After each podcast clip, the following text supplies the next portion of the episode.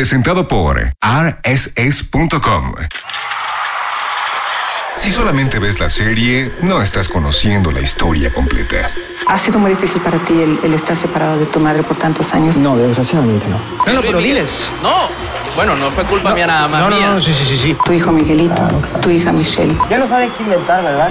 Yo, ¿Cuándo, ¿Cuándo se estrena la segunda temporada? Luis Miguel, que acá con aquella, que con esta, y es papá, y ya casi te hacen abuelo. Los detalles de la temporada 2 de Luis Miguel la serie son develados por Romina Pons y Luisa Oceguera. La fan número uno del Luis Miguel tiene 11 años de edad y nació en Veracruz. porque estoy a un metro diez centímetros para ser Luis Miguel. El ídolo indiscutido del momento, Luis Miguel. Los hechos, los mitos y las medias tintas en el after. Conducido por arroba Romina Pons y arroba esa de los hilos. Con todos nosotros, Luis Miguel.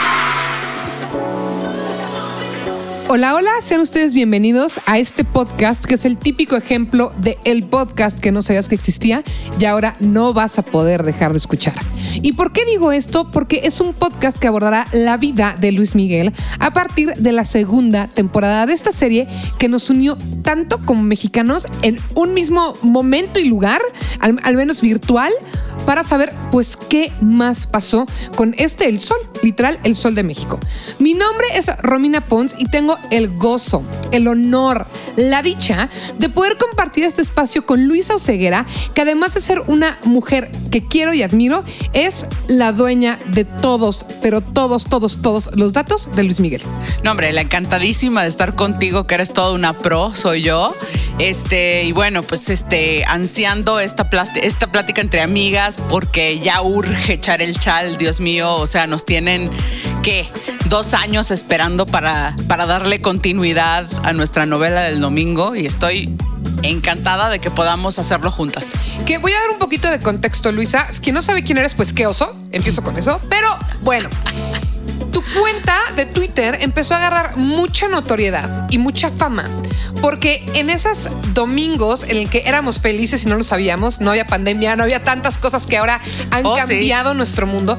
México estaba unido en un solo lugar y ese lugar era Netflix. Y lo que veíamos en Netflix todos era Luis Miguel, la serie. Y entonces terminaba y nos quedábamos muchos con el ¿Quién era ese actor, no? O ese nombre, si existió, si era su novia, si era su esto. Esta escena que vimos, ¿habrá pasado tal cual en la vida real o no? Y había una cuenta, que era tu cuenta de Twitter, la que nos iba comentando, a ver, a ver, yo tengo los datos, yo tengo los facts, y les voy a decir. Esto sí pasó tal cual como lo dice la serie. Esto también, pero el nombre no es el que nos da la serie. Y este que ponen acá o nunca pasó o no existe dato alguno que nos pueda comprobar que eso sí pasó. Entonces contigo ya podíamos jugar a qué es, qué es especulación, qué era cosa real, qué nos querían contar y también qué nos querían ocultar con la serie. Sí, claro. O sea, es que se convirtió en una tradición padrísima porque, digo, la gente seguramente asume que soy la fan número uno de Luis Miguel. Este, digo, perdón, sacarlos del error, pero soy la fan número uno del cotejo de datos. Soy obsesiva. Entonces, eh, pues yo sabía que estábamos viendo una novela, realmente. O sea, estábamos viendo algo que tiene mucho contenido dramático, que tiene mucho para jalarte y que te quedes ahí, buenos, malos, villanos. Pero pues siempre está ese gris que es el que, el que es la realidad, ¿no? Entonces, bueno, pues después de tener muchos datos acerca de la vida de Luis Miguel, se me ocurrió en mi cuenta personal en un principio y después pues tuve que hacer una cuenta especial solo para eso, empezar a contar, ¿no? Y decir, oye, bueno, sale este personaje, es quien dicen que es, se llama así, ¿por qué tiene el cambio de nombre? Luis Miguel nos está contando toda la verdad o nos está contando parte de la verdad. Porque bueno, naturalmente para todos fue un fenómeno nunca visto el que el tipo más hermético que habíamos tenido como, como estrella pop en Latinoamérica se decidiera hablar. ¿no? Totalmente, y es que acabas de dar un dato como muy preciso.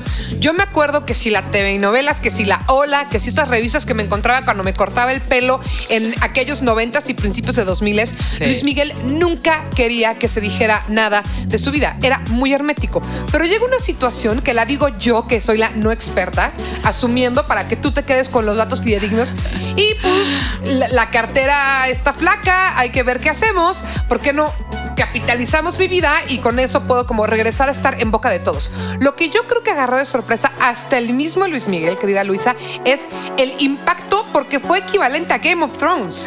No, es que nadie se esperaba eso. O sea, inclusive, como tú lo platicaste, la cartera resultó ser el motivador definitivo, ¿no? Cuando ya vienes cargando una deuda de 10 millones de dólares con tu disquera por no cumplir, 7 millones de dólares con Alejandro Fernández por no cumplir conciertos. O sea, ¿cómo?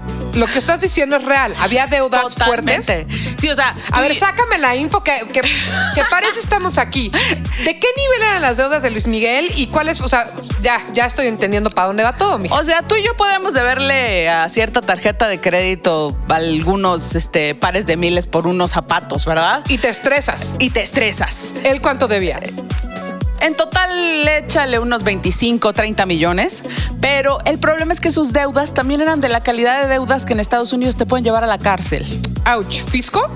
Eh, fisco, ah, también había defraudado. O sea, Uh. hay, ciertas, hay ciertas cuestiones que fueron este, manejadas de manera que pudiera perseguírsele penalmente, penalmente en Estados Unidos. Entonces, eh, llega el momento en el que te pones a valorar, pones en una balanza y dices, mi intimidad guardada este, de manera blindada o sobrevivir, ¿no? O sea, te estoy diciendo, eh, o- lo- los números que, que te estaba manejando son números reales, o sea, te estoy hablando Sí, de... no me, o sea, a, a ver, eso hay que dejarlo muy claro desde un principio en este podcast, gente. Es posible que yo diga mucha estupidez. Porque yo soy fan de Oye, no. yo soy fan de Luisa, fan de los podcasts y fan de las series. Pero quien es fan de los datos es Luisa. Entonces también para ustedes va a ser un muy buen ejercicio de que de repente digan lo que dijo Romina es cierto, no es cierto, es una simulación o qué onda. Y de otros contenidos en diferentes redes sociales les vamos a poder dar más pistas de qué sí pasó, qué no pasó y qué parece que pasó, pero fue de otra forma. Obviamente no los vamos a aburrir llenándolos de numeritos, porque pues para eso mejor La vida se de ponen... Luis Miguel es divertidísima. Exactamente. Pero para que se den una idea, pues sí les digo, le debes 10 millones de dólares a tu disquera porque no te dio la gana eh, grabar los últimos discos que le debías. Él le debía 7 millones de dólares al, al potrillo por una gira que la verdad, la verdad, yo jamás pensé que fuera a suceder porque no me lo imagino compartiendo escenario ni yo. con nadie. O sea, es un divo, ¿no? A- Aún, aún en el estatus en el que se encuentra ahorita, ¿no? Ahora, una cosa, Luisa, esto de nuevo, desde mi sesgo. Yo también creo que hay una parte, sí, la parte económica era un factor grande, pero también yo creo que hay una parte ya a la edad de madurez que dice Luis Miguel, todos ustedes se la han vivido durante décadas, ah, hablando, todos ustedes han pasado décadas hablando de mí y yo nunca he hablado de mi vida y ya es hora de que ustedes escuchen mi historia y mi versión de los hechos ya sin per- periodistas de por medio o sin eh, autores de por medio o gente que al final no deja de ser un teléfono descompuesto. Va mi historia y esta historia la voy a contar yo. Mira, fíjate que finalmente el mérito de todo esto lo tiene el último amigo que le queda. Eh, Miguel Alemán Magnani. Ok. Ustedes tal, bien los, tal, vez lo ubiquen como eh, director, exdirector dueño de Interjet, eh, nieto de presidente, hijo de gobernador, de exgobernador de Veracruz. El vecino de al lado. El vecino del lado del amigo que todos tenemos. En la serie lo vemos como el tocayo, ¿no? Por, por el Miguel. Y él finalmente, el ser el, el último amigo que le queda y siendo un verdaderamente buen amigo, eh, quiere sacar a Luis Miguel de los problemas vamos diciéndolo de una vez, sigue teniendo. Sigue teniendo problemas de adicciones, sigue teniendo problemas de una soledad extrema, de no poder mantener relaciones personales y eh, pues finalmente esto es terapéutico, ¿no? Por supuesto. Convences a tu cuate de ir a terapia y además le dices, a ver, si no lo cuentas tú, lo va a contar alguien, Alguien más. totalmente. Tienes un gran punto en eso. Perdón, pero quieres un mariposa de barrio que haga alguien que sea la biografía chafa o porque perdón, hemos visto muchas este, bioseries que la verdad no están a la altura de las cosas o quieres hacerlo como tú estás acostumbrado a hacer las cosas con un perfeccionismo que va eh, más allá de todo y entonces van y se consiguen a MGM, se consiguen a Mark Burnett, se consiguen a los mejores productores se consiguen. Inclusive tiene Luis Miguel un rasgo de humildad al buscar a su biógrafo oficial, que se sabe mejor su vida que él mismo, porque para él su vida es una nube muy confusa, ¿no? ¿Cómo no? Pues imagínate, ¿no? Desde que tiene memoria está dando conciertos por todo el mundo. Entonces, eh, forma un equipo de primera, ¿no? Pero ¿qué te parece? Ya que este especial van a ser dos, esta es la primera parte más bien Así es. de Ajá. dos especiales que estamos haciendo para calentar motores. Rumbo a pues este regreso de la serie de Luis Miguel. Entonces, quiero que guardemos la parte de producción y belleza y detalle y cuidado para el siguiente. Y ahorita vamos a irnos, vamos a jugarle un poco una parte más, entre comillas, masculina y una parte más, entre comillas, femenina. ¿A qué voy? La parte del papá, de los gallegos, contra la parte de Marcela y todo ese lado. Así que este capítulo, este episodio que escuchan, nos vamos a ir más hacia lo masculino. Y es que es el primer tema, Luisa. Tenemos que empezar con Luis Miguel y todo el tema de paternidad, su papá, todo eso. ¿Qué onda? ¿Qué onda? Primero en la serie y luego lo que vimos en la vida real. Y es que además, ¿qué personaje nos regalaron con Luisito Rey. Que de hecho, yo tengo un pin de Luisito Rey que tú me regalaste en aquel lejano año cuando empezamos a ser amigas. Entonces, es un personaje que al menos yo como he dicho, no soy fan de Luis Miguel, pero que, que sé quién es. Sí. No, sabía que el papá era un cabrón, pero no lo tenía como tan en mi mente como esta serie me lo dejó ver.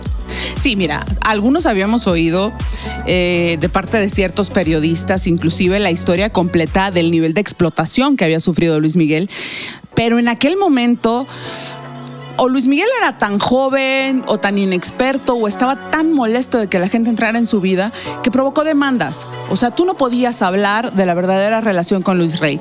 La manera perfecta de lograr que Luis Miguel se parara de donde sea que estuviera era preguntarle por su papá porque todo eran suposiciones, ¿no? Entonces, en el momento en el que es él mismo el que se sienta a contarnos su historia, eh, yo, yo creo que es importante destacar que, pues como buen melodrama, tenemos que tener extremos, ¿no? Y el extremo de la maldad, porque digo, que qué maravilla de camisetas de Te odio Luisito Rey, los pines que traíamos de Coño Mickey, personajazo. Increíble, increíble. Personajazo. Y que tú me comentabas que desde, o sea, está perverso esto, pero desde algún lado no hay que tomarnos, entre comillas, personal Sí. lo que hizo su papá con Luis Miguel, porque lo hizo porque su hijo era una minita de oro, pero lo había hecho con quien sea. Los gallegos eran unos criminales. Es que la palabra, estoy exagerando, Luisa, si digo que los gallegos eran unos criminales. No, no, no, para nada. Eran una banda de gañanes criminales. O sea,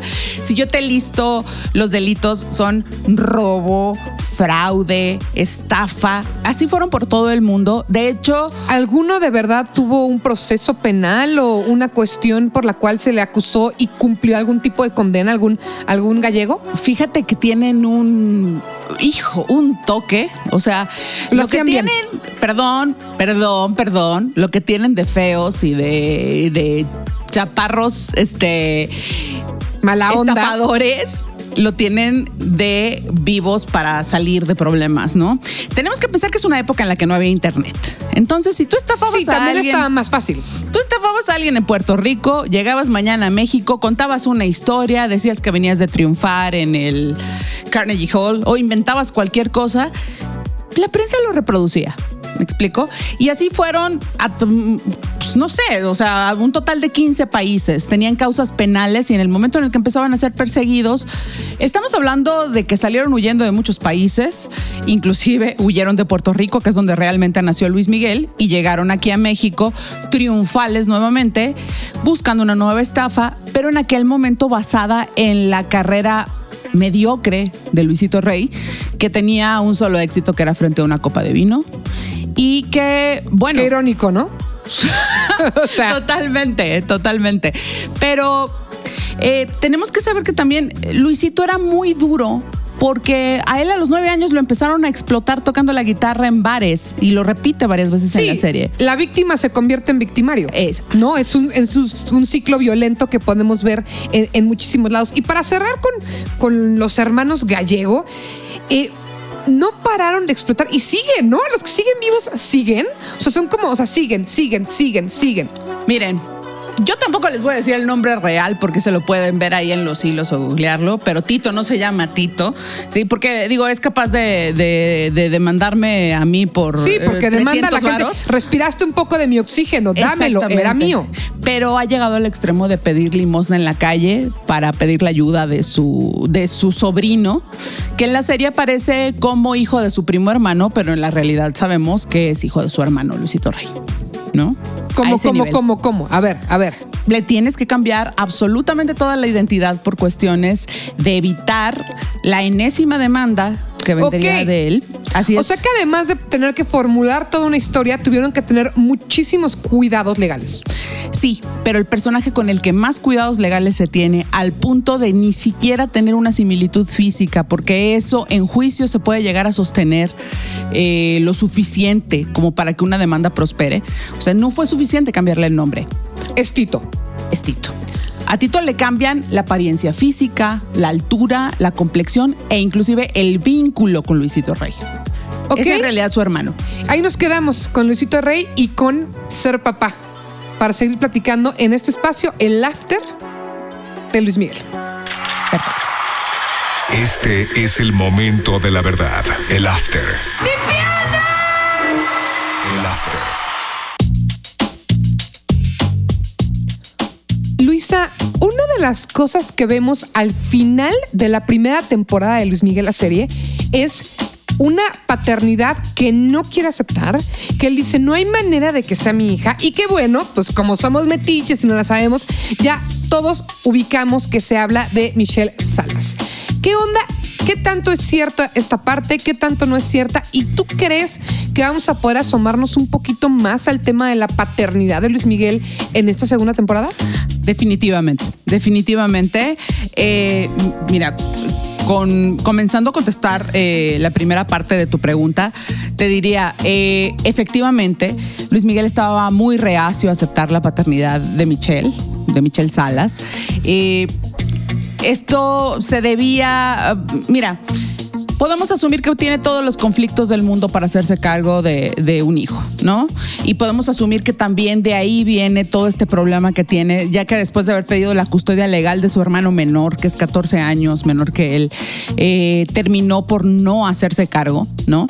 Eh, podemos pensar que eh, todo lo que tenga que ver con una relación padre-hijo le ocasiona muchos problemas, especialmente bueno, si estamos hablando de padre e hijo varón. Bueno, es que no hay que ser Freud, ¿no? Para entender por qué una persona como Luis Miguel, con un papá como Luisito Rey, tiene problemas para relacionarse con sus hijos. Exactamente, después de haber sufrido una explotación tremenda de parte de su padre biológico, explotación, estafa, el padre lo puso al borde de la cárcel con la evasión fiscal. A ver, el papá le dio drogas. El papá... De menor de edad, o sea, el lo papá metió con años. prostitutas, o sea... Así es.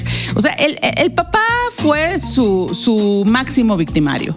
¿No? Pero por supuesto, por supuesto. Y sí, y aparte la, la decisión de él fue deshacerse eh, radicalmente, como, eh, que es una decisión que sucede muchas veces, deshacerse radicalmente de la idea de todo lo que tuviera que ver con su familia, de todo que lo que tuviera que ver con, con los gallegos, con sus tíos, desaparecer del mundo todo esto.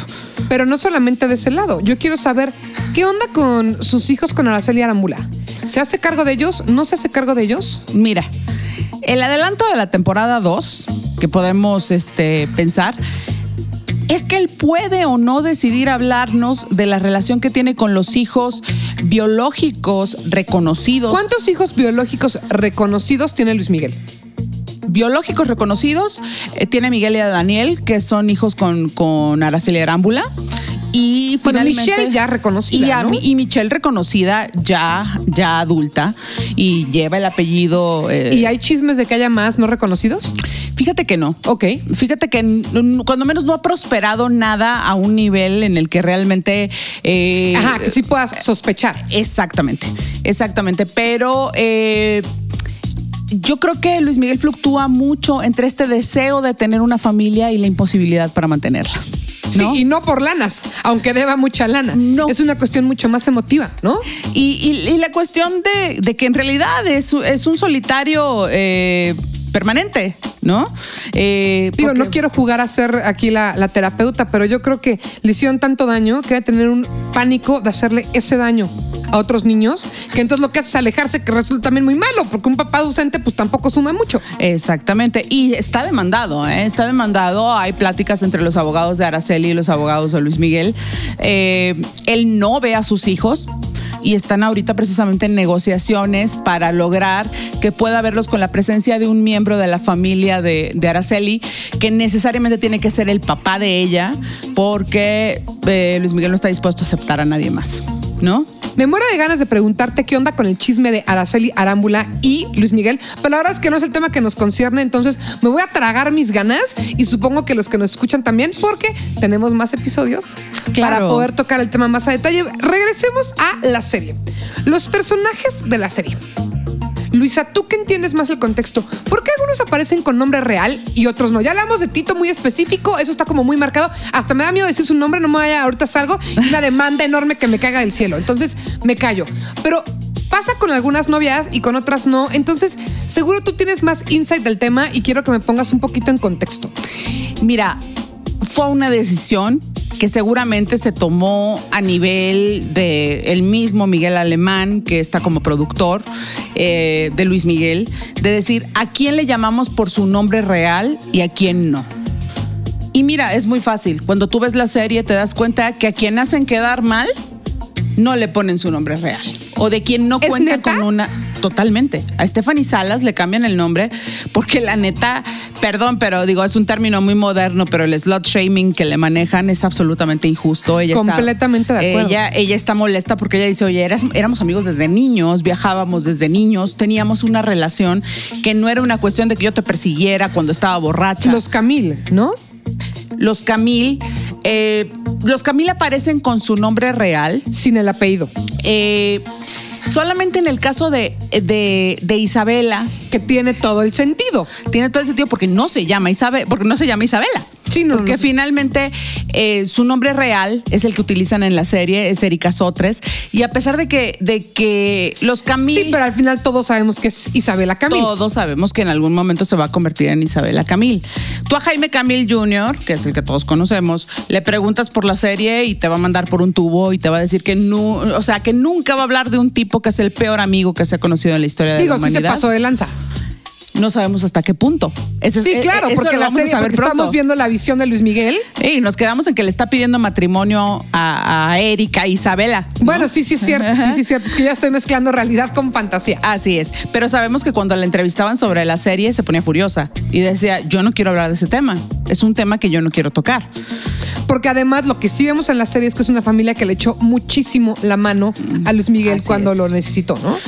E inclusive, si volvemos un poquito al rollo de la paternidad, Jaime Camil Padre fue uno de estos padres adicionales que buscó. Por supuesto, porque Luis Miguel, y ya no estamos regresando al tema previo, pero no pasa nada, siempre estuvo en búsqueda de figuras paternas, ¿no? Hugo. Así o sea, es. esa es otra tragedia que le sucede, porque Hugo era otro de sus papás, pero un papá más en serio, porque sí lo protegía, sí veía por su bien. Así es, Hugo que en muchas cosas renunció a, a- a su propia vida para hacerse cargo del niño grande, del adolescente. Tenemos a, a Hugo López que también muere de manera muy temprana. Eso es algo que, Así es. que sabemos. Este muere poco después que su, que su padre biológico, hasta donde sabemos. Biológico hizo comillas, Luisa. Hice comillas de aire, pero bueno, este también ese es otro tema para después. Andrés García le dice papá. Digo, no necesitas. ¿Le dice ir- papá o le dice papá? Ah, va. papá, papá, güey. Ya, papá. Papá con pásamelo, doble papá. H al final. Pues es que el- sí, pues el mi reinato viene de Luis Miguel, ¿no? Que será otro tema que podemos abordar en otro de estos es- episodios. Ay, estaría buenísimo. Un especial del mi reinato. Este, entonces, pues digo, si Andrés García le dice papá, si eh, Hugo López se convierte en su papá de facto, si Jaime Camil le resuelve la vida como papá al punto que el niño Babas este, quiere casarse con tal de tener una familia, este, siendo muy joven, eh, pues ahí podemos ver la importancia de la relación que él tuvo con esta familia, ¿no? Que por cierto, el, el papá de Jaime Camil, Jaime Camil padre, murió hace poco, ¿no? Ajá, exactamente, exactamente. Y siguiendo con estos personajes de la serie, ok, ya me dijiste que, en pocas palabras, a los que les tiran tierra eh, no sale su nombre, a los que salen bien parados sí la- salen su nombre. Pero ¿qué pasa con un González Iñárritu, un Palazuelos, Burro Van Ranking. O sea, ¿qué pasó con, con estos personajes? ¿Cómo se manejaron? Este, datitos curiosos que por ahí tengas que no sepamos nosotros. Mira, el burro es lo más a gusto del universo, entonces le vale queso que lo hayan representado, solo se queja de que lo hayan puesto sin cuello, ¿no? Porque dice, y aparte me pusieron como un tetazo cuando neta yo era el, el perdón por la palabra, pero el padrote ahí, era Ajá. el que les llevaba a las, a las morras, y aparte es mayor, es siete años mayor Sí, que es Luis mucho Miguel, más grande, ¿no? Este, tienes... pues, lo mencionan por nombre porque saben que no es alguien que va a dar problemas, ¿no? Ok.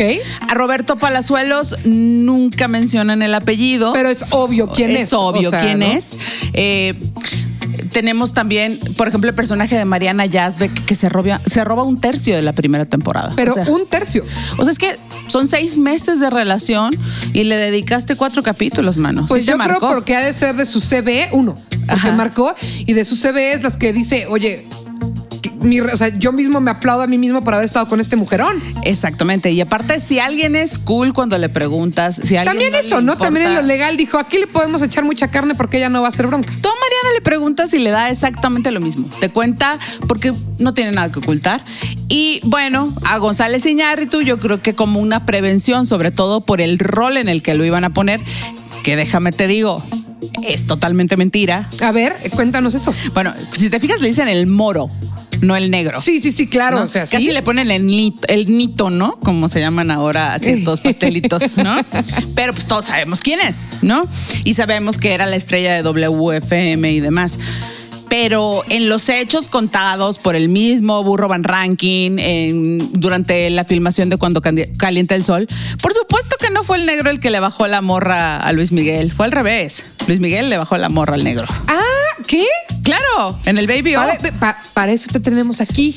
En el Baby O, donde sucedieron todas las cosas importantes. Entonces, Mariana Yazbek estaba con Iñárritu y Luis Miguel le echó ojos. Pues es que, o sea, sí. Sí, pues sí. Sí, sí, O sea, sí. eh, a ver, si me estás escuchando, que- querido Iñárritu, nada en contra tuya, solo que pues, es Luis Miguel. O sea, era Luis Miguel. tenías muy pocas personas que te puedan hacer un QLE y ponerse al brinco contigo. Pero- te tocó el más complicado. Pero aparte, digo, Iñárritu le da chance de ir al burro Van Ranking que dependía de él en WFM y le dice, vas con la condición de que me cuides a Mariana.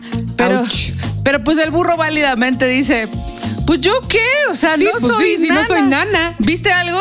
Pues un besito, pero leve. Dice, pero pues, ¿qué quieren que haga, no? Y le consiguió un broncón en su, en su momento con, con Alejandro González Iñárritu. Oye, y a ver ahí más chisa. Y ¿El burro siguió trabajando en W? Sí, siguió, o sea, estuvo castigado, pero... O sea, al menos Iñárritu lo hizo bien. Dijo, él no tiene la culpa, él sigue trabajando castigado y a ella la cortó. Ya eran adultos todos, menos Luis Miguel. Le faltaban unos mesecitos. Ok. Este, Mariana es seis años mayor que él. Sí, eso lo sé. Bueno, eso lo- lo- la serie nos los medio hizo ver. Sí. Y sí se vuelve una, una obsesión para Luis Miguel el no perder a Mariana a manos del ex. Ok, que es una pelea de puro ego. Ella nos cuenta, o sea, dicho por ella misma, dice, a mí me llegaba Luis Miguel del Premier ahogado diciéndome, acabo Ay, de ver... Premier. Ah, El Premier, exacto. El- el- donde después Chilango que se respeta, mayor de, ¿qué será? 36, 37 años, sabe lo que es el Premier. Dato hermoso, el Premier era propiedad de Hugo López. Entonces él decidía qué pasaba y qué no pasaba y no nada más era representante. Eso hace mucho sentido, señorita. Exactamente. Pero entonces nos llega ahogado del Premier, el mocoso de 17 años, casi 18, y le dice a Mariana, ya había tu ex y está bien feo y es un abuelo y no me gusta. O sea, sí tenía la obsesión de que Mariana fuera a volver con el ex. Ok. Y de que yo creo que habla de mucha inseguridad de Luis Miguel. O sea, a ver, desde afuera uno puede decir, ¿cómo Luis Miguel va a tener inseguridades? Pero ve, vivió en una casa de provista de amor y la única persona que le daba amor, que era su mamá, pues todo el tiempo intentaron alejarla, bueno, alejarlo a él de, su- de la fuente de amor. Y, y- y lo más triste que no es en el capítulo de hoy, gente, pero lo más triste es que se logró, ¿no? Y eso me rompe, me rompe, me rompe el corazón. Exactamente. Para cerrar con el tema de los personajes de, de la serie, Sí. hay algunos personajes que de verdad tú dijiste, tú que le sabes. Este nunca existió, es completamente ficticio, lo están metiendo para echarle más, más crema a los tacos. Sí. Varios, supongo. ¿Quiénes? No, se pasaron de lanza. O sea, cuando salió el cadete Tello, o sea, creo que, Que tenía. fue como el trending topic, el cadete Tello. Me todo. caso con el cadete Tello, 25 memes lleno de corazoncitos. El cadete Tello no existe. ¿no? Ay, Un minuto de silencio, por favor, por el corazón de tantas personas que se la compraron. Ok.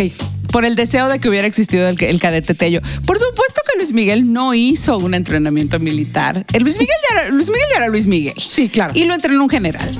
La verdadera responsabilidad del mm, entrenamiento o el cuidado o el niñero de Luis Miguel para efectos de, de la filmación del video de la incondicional fue de un general de apellido Vega. Eh, realmente la cantidad de tiempo que podía dedicarle Luis Miguel en ese momento de su carrera era poquísimo. Sí lo Si obligaron. no podía dormir. Pues imagínate. Pero aparte, digo, traía drama total por su pelo, ¿eh? O sea, lo, lo peor que le pudieron hacer es decirle, te vamos a cortar el pelo, ¿no? O sea, lo de su pelo es algo cierto. no se lo cortaron. Tuvieron que usar pasadores para que pareciera que tenía un corte militar, pero no podían acabar con esa melena. ¿Y cómo es la vida, no? Y ahora con injertos. Y ahora con injertos, carajo. Pero aparte. Pues que la vida te pega donde te duele, no donde tú quieres. Ahí está. El Pero karma aparte- existe. Lo comprobamos con el pelo de Luis Miguel. Pero aparte, eh, o sea, digo, aprovecho para decirles que una de las frases más chistosas que he oído es que se peleaban por quién le, pele- quién le copió el look a quién, entre el pelo y el bronceado naranja entre Palazuelos y Luis Miguel, hasta que llegamos a la conclusión de Hasta que llegó Donald Trump. No, no es cierto. No, güey. O sea, mejor todavía, los dos se lo copiaron a Simon Lebón de Durán Durán, cállense. ¿no? Tienes toda la razón y no la había visto. de Río. Tienes absolutamente toda la razón. Vámonos ya para el cierre con Ajá. el último punto. Ahorita regresamos. Encuentra el After en todas las plataformas. Suscríbete y compártelo. Con todos nosotros, El After. Luis Miguel. Y entramos en la recta final de este primer capítulo donde estamos en una recapitulación de la primera temporada para ya entrarle de lleno. No lo he dicho y no está de más mencionarlo, que a partir de ahora, cada semana, en cuanto termine el capítulo de Luis Miguel, al día siguiente, el lunes bien temprano en la mañana, van a tener un recap de este, el after con, pues, todos los dimes y diretes, lo que sí, lo que no, lo que en medio, lo que todo, Luisa. Hay un tema que, que no podemos dejar de hablar que Luis Miguel es un cantante, ¿no? O sea, al final nos estamos metiendo que la mamá, que el papá, que el este, pero al final el, motivo y el medio del asunto es que es un cantante, un cantante extraordinario, una de las voces pues más importantes, no de México, de América Latina y sí, me voy a atrever a decirlo, del mundo. O sea, hay que hablar un poquito también de la parte de la carrera porque también importa gente, ¿no? Sí, o sea, obviamente todos veíamos el domingo la serie porque nos interesaba mucho la carrera. Bueno, no. La verdad es que de la carrera es de lo único que sabíamos de Luis Miguel, ¿no? Pero es importante eh, tomar en cuenta que el lapso que abarca en las tres líneas de tiempo la temporada 1 nos lleva a darnos cuenta de que Luis Miguel es un artista que está cumpliendo 40 años este año de su primera presentación en público. O sea, estamos hablando de un hombre de 50 con, bueno, 51 casi, con 40 años de carrera. Eh, Qué que grueso. Sí, sí, sí, sí. Que comenzó grabando de la mano de su padre. Que tenemos que ser justos. Su padre lo enseñó a cantar. Sí, a ver. Ningún ser humano en este planeta puede ser solamente negro o solamente blanco, Así ¿no? es. Siempre hay áreas grises y de todas las atrocidades que hizo Luisito Rey como papá, sí, la verdad es que también ayudó a Luis Miguel a ser lo que es. y él lo reconoce. Y él te dice, o sea, si yo canto como canto, es por mi padre, ¿no? Es cierto que tal vez no es lo óptimo porque tenías que estar aprendiendo a leer y escribir, pero bueno, este, Luis, Luisito Rey fue quien llevó la primera parte de la carrera de Luis Miguel, hasta que él, acercándose a los 18, decide hacer un cambio radical, irse con un manager nuevo que es Hugo López, y esto coincide eh, con el éxito que tienen los tres discos mm, bueno, que, que yo creo que para muchos son como el. Dilo, dilo para mí. Dilo, Luisa. Que a mí me gusta más el Aries, pero bueno. Ah. Yo sé que todos ustedes aman los discos que hizo con Juan Carlos Calderón. Y bueno, ¿Que fue una- cuáles son? Son los discos que para mucha gente son los que representan el mejor momento de Luis Miguel. Son Soy como quiero ser, en el que aún participa Luisito Rey, tan es así que, que el disco lleva el nombre de una canción compuesta por él. Así es. Sin embargo, al final lo saca de la producción. Eh, se esperaba que hubieran más temas de Juan Carlos Calderón, pero Juan, Juan Carlos acababa de perder a un hijo en un accidente vial. Entonces él les dice, no estoy en mi mejor momento para componer.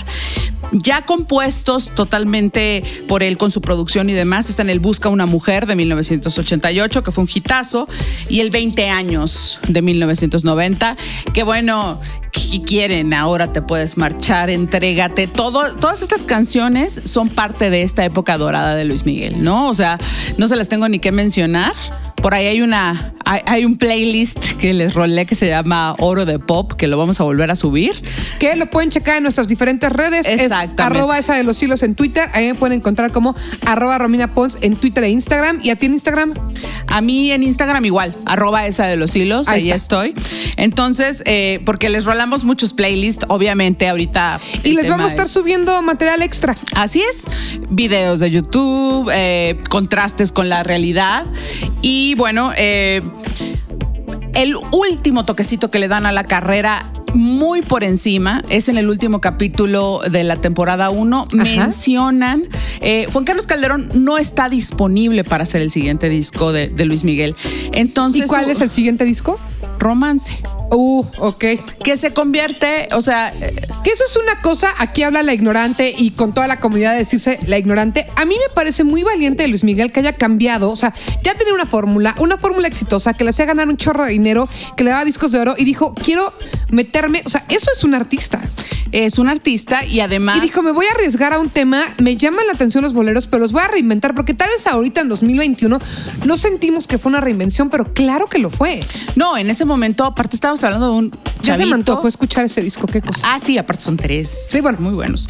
Pero eh, es un chavito de 21 años que sabía boleros por su papá y al que Hugo López lo convence desde decirle, a ver, te me cortas el pelo, te me vistes de traje. Te me pones guapetón. Y vamos a intentar otra cosa.